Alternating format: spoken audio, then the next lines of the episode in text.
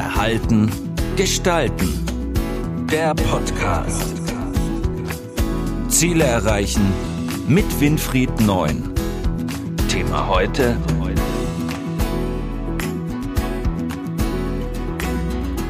Führen heißt verändern, Widerstände überwinden. Aber wie?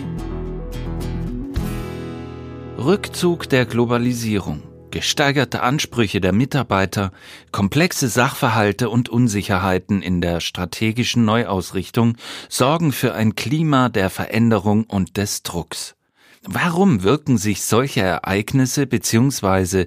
Veränderungen auf unsere Psyche so stark aus?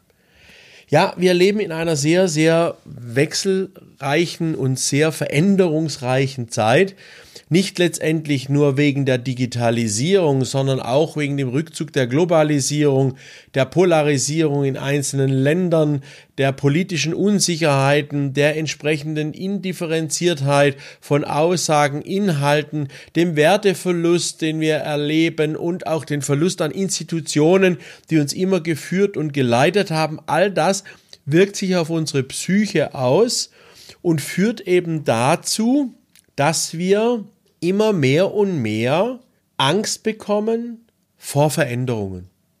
Obwohl gerade das das Notwendigste wäre in dieser Zeit, nämlich Veränderungen aktiv zu gestalten und Veränderungen aktiv zu realisieren. Also gerade diese notwendige Professionalisierung, die wir erleben sollten hinsichtlich des eigenen persönlichen Veränderungsmanagements, setzt aus. Was passiert denn da bei unserer Psyche als erstes Mal, wenn wir auf eine Veränderung stoßen? Das kennt jeder. Wir lehnen diese als allererstes einmal ab. Wir wollen nicht verändern. Denn Veränderung bedeutet vor allem immer das Aufgeben von erlernten Routinen. Ich habe jeden Tag Routinen. Wo stelle ich meine Tasse Kaffee hin auf den Schreibtisch? Wie schalte ich meinen Laptop an? Wie sortiere ich meine Unterlagen? Wie sorge ich für entsprechende Ordnung in meinem Zimmer? Welchen Schulweg gehe ich? Welchen äh, Weg mit dem Pkw bevorzuge ich und welchen Weg lehne ich ab? Welche Produkte kaufe ich? Wie putze ich meine Zähne? Wie sorge ich dafür, dass ich entsprechende Unterlagen beziehungsweise Produkte, die ich benötige, immer vorlege? All die Dinge laufen ab über entsprechende Routinen, die wir gelernt haben. Routinen sind Automatismen, die unser Gehirn abgespeichert hat, nach denen wir bestimmte Dinge schnell und einfach realisieren können. Und einfach und schnell realisieren heißt auch nach Mr. Kahneman, der sich ja mit den Systemen des Gehirns beschäftigt hat, dass wir vor allem im System 2, und das ist unser intuitives System, arbeiten. Also intuitives Handeln, intuitives Ausagieren ist unser Ding, weil da müssen wir nicht jederzeit, jede Minute drüber nachdenken. Im Badezimmer am Morgen nehme ich jetzt zuerst die Zahnbürste oder nehme ich jetzt zuerst die Zahnpasta? Öffne ich jetzt zuerst die Zahnpasta oder nehme ich zuerst die Zahnbürste und mache diese nass? All das sind Detailentscheidungen, die bei Routinen einfach wegfallen. So spart unser Gehirn Energie und der gesamte Körper Kraft und kann sich auf die wesentlichen Dinge konzentrieren. Es sind also wie Schattenprozesse, die parallel neben unseren eigentlich ursprünglichen Denkprozessen, in der Psychologie nennt man das ja Kognition, in diesen kognitiven Prozessen abläuft. Wir erkennen erst dann, dass es Routinen sind, wenn wir zum Beispiel am Morgen beim Zähneputzen nach der Zahnpasta greifen wollen und die gute Ehefrau oder der liebe Ehemann oder Freund oder Freundin haben dieselbige an einem anderen Ort platziert. Plötzlich wird man wach. Wo ist jetzt meine Zahnpasta? Äh, wo ist die denn jetzt? Und dann fängt eben die linke Seite, also System 1 im Gehirn, nämlich die wirklich kognitiv denkende Seite, rationale Seite an zu arbeiten und versucht herauszufinden, wo man was findet. Meist dies dann mit einem äh, Streit oder zumindest einer sehr lauten Bemerkung äh, gegenüber dem Partner, er soll es gefälligst bleiben lassen, einem die Sachen ständig wegzuräumen. Was ist das? Es ist eine Zerstörung, eine Frustration, weil eine Routine nicht realisiert werden konnte. Und genau das ist das, was Veränderungen bei uns auslösen. Sie frustrieren uns, weil wir unsere Routinen nicht mehr umsetzen können. Und dieser Frust muss natürlich kanalisiert werden. Dieser Frust muss natürlich nach außen gelangen. Und bei Führungskräften ist es oftmals schwierig, dass diese die Veränderung, die sie notwendigerweise umsetzen sollen, nach außen kanalisieren können. Welche Auswirkungen hat das im Arbeitsalltag? Nun, eine zentrale Auswirkung gerade im Arbeitsalltag, eben wenn die Führungskräfte nicht diese Frustration, die sie dort erleben, ausagieren können, besteht darin, dass sie sich oftmals dem Thema entfremden. Das heißt, sie gehen auf das Thema gar nicht mehr richtig ein. Sie wollen sich damit gar nicht beschäftigen. Das ist so das eine Verhaltensmuster. Man nennt das Flucht- oder Angriffsreflex. In dem Fall ist es ein Fluchtreflex. Der Angriffsreflex kommt erst dann, wenn man merkt, man steht in der Ecke und jetzt kann man nicht mehr weitergehen. Dann fängt man an anzugreifen, sich zu verteidigen oder aggressiv zu werden. Das ist eine Art der Reaktion auf diese Frustration, wenn über Veränderungen Routinen außer Kraft gesetzt werden.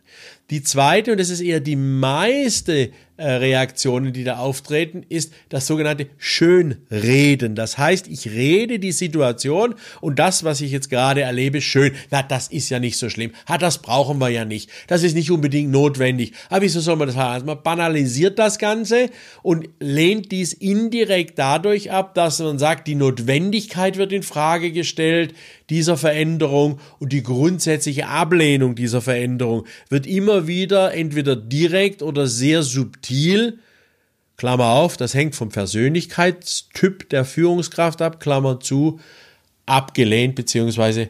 Äh, abgewiesen.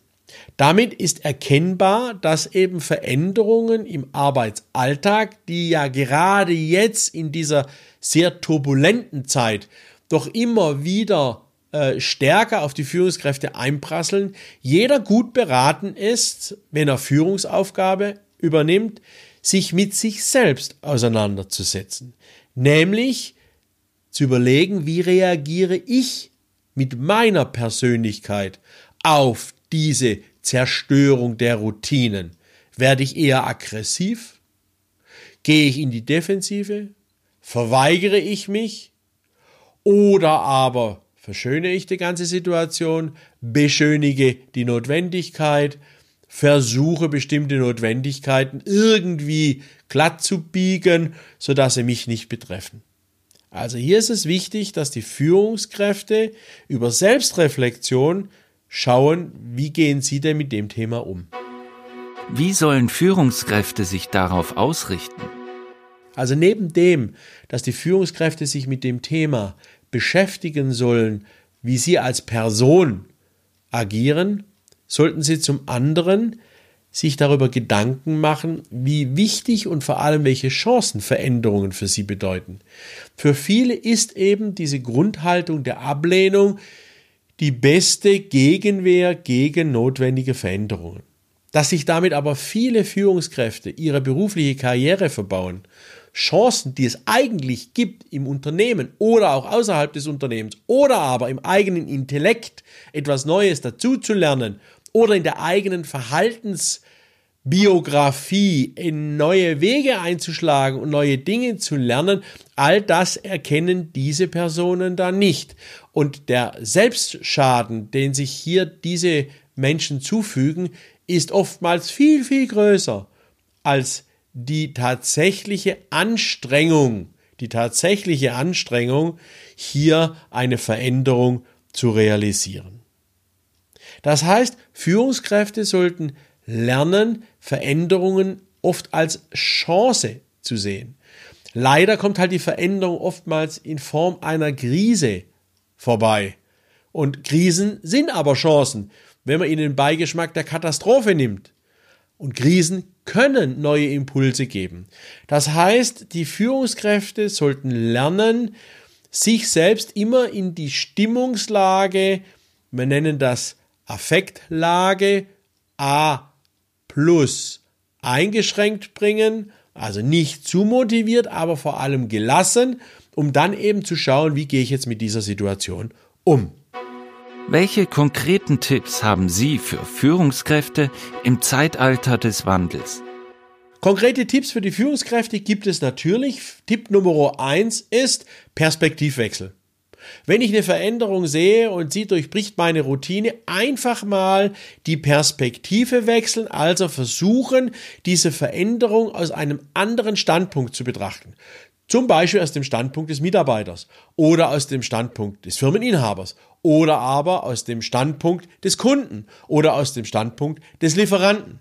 Dieser Perspektivwechsel eröffnet neue Dimensionen und erlaubt uns dann auch bestimmte Dinge gelassener wahrzunehmen. Tipp Nummer zwei ist Selbstmanagement, also Selbstregulationsmanagement. Man muss versuchen, bei Veränderungen, wenn die an einen herangetragen werden oder sich durch das Umfeld ergeben, diesem ersten Zwang, diesem ersten Drang, negativ zu reagieren oder zu viel schön zu reden, gegenzuwirken. Also nicht gleich spontan reagieren auf die Veränderung, sondern sich Zeit lassen, diese zu verstehen und diese auch kognitiv zu verarbeiten. Also Tipp Nummer zwei, Zeit lassen für eine entsprechende positive Beschäftigung mit der Veränderung. Und der dritte Tipp, Experten fragen. Es gibt viele Experten, die sich mit dem Thema Veränderung rein technologisch beschäftigen, aber auch so wie ich psychologisch beschäftigen. Fragt die Experten, mich könnt ihr fragen permanent über eine entsprechende E-Mail, worüber ich mich sehr freue. Aber fragt Experten, was bedeutet denn die Veränderung für mich? Denn auch bei Veränderungen gibt es natürlich graduiert unterschiedliche Stärken. Also wenn jemand in seiner Familie einen geliebten Partner verliert, durch einen Autounfall oder sonstigen Unfall ist oder auf eine andere Art und Weise, dann hat das schon eine andere psychologische Auswirkung, als wenn die Veränderung darin besteht, dass man von einem Ort A zum Ort B umzieht. Und da können Experten einfach helfen, als Coach, als Gesprächspartner und mit denen im Dialog die Sachen einfach durchzudiskutieren. Die können dann Erfahrungsbeispiele referieren, die können kleine Tests machen. Da gibt es viele, viele Möglichkeiten, was da Experten können und die sollte man dort auch entsprechend kontaktieren.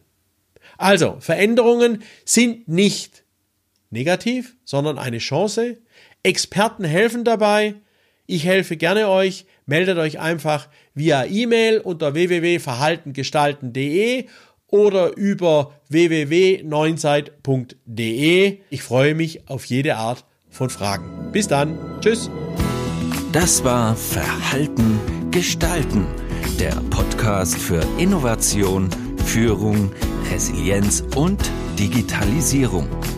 Weitere Informationen zu diesen Themen und zu Winfried Neun finden Sie im neuen Zeitmagazin und auf der Website verhaltengestalten.de.